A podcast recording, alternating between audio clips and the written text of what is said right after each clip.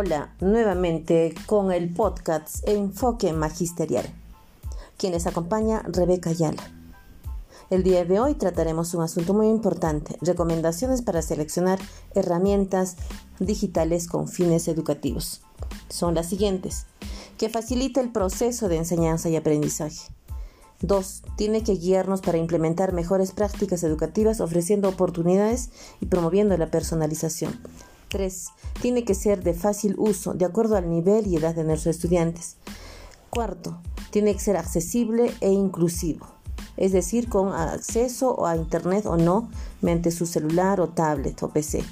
Quinto, la política de privacidad y seguridad es importantísimo. Sexto, nivel de interactividad y retroalimentación.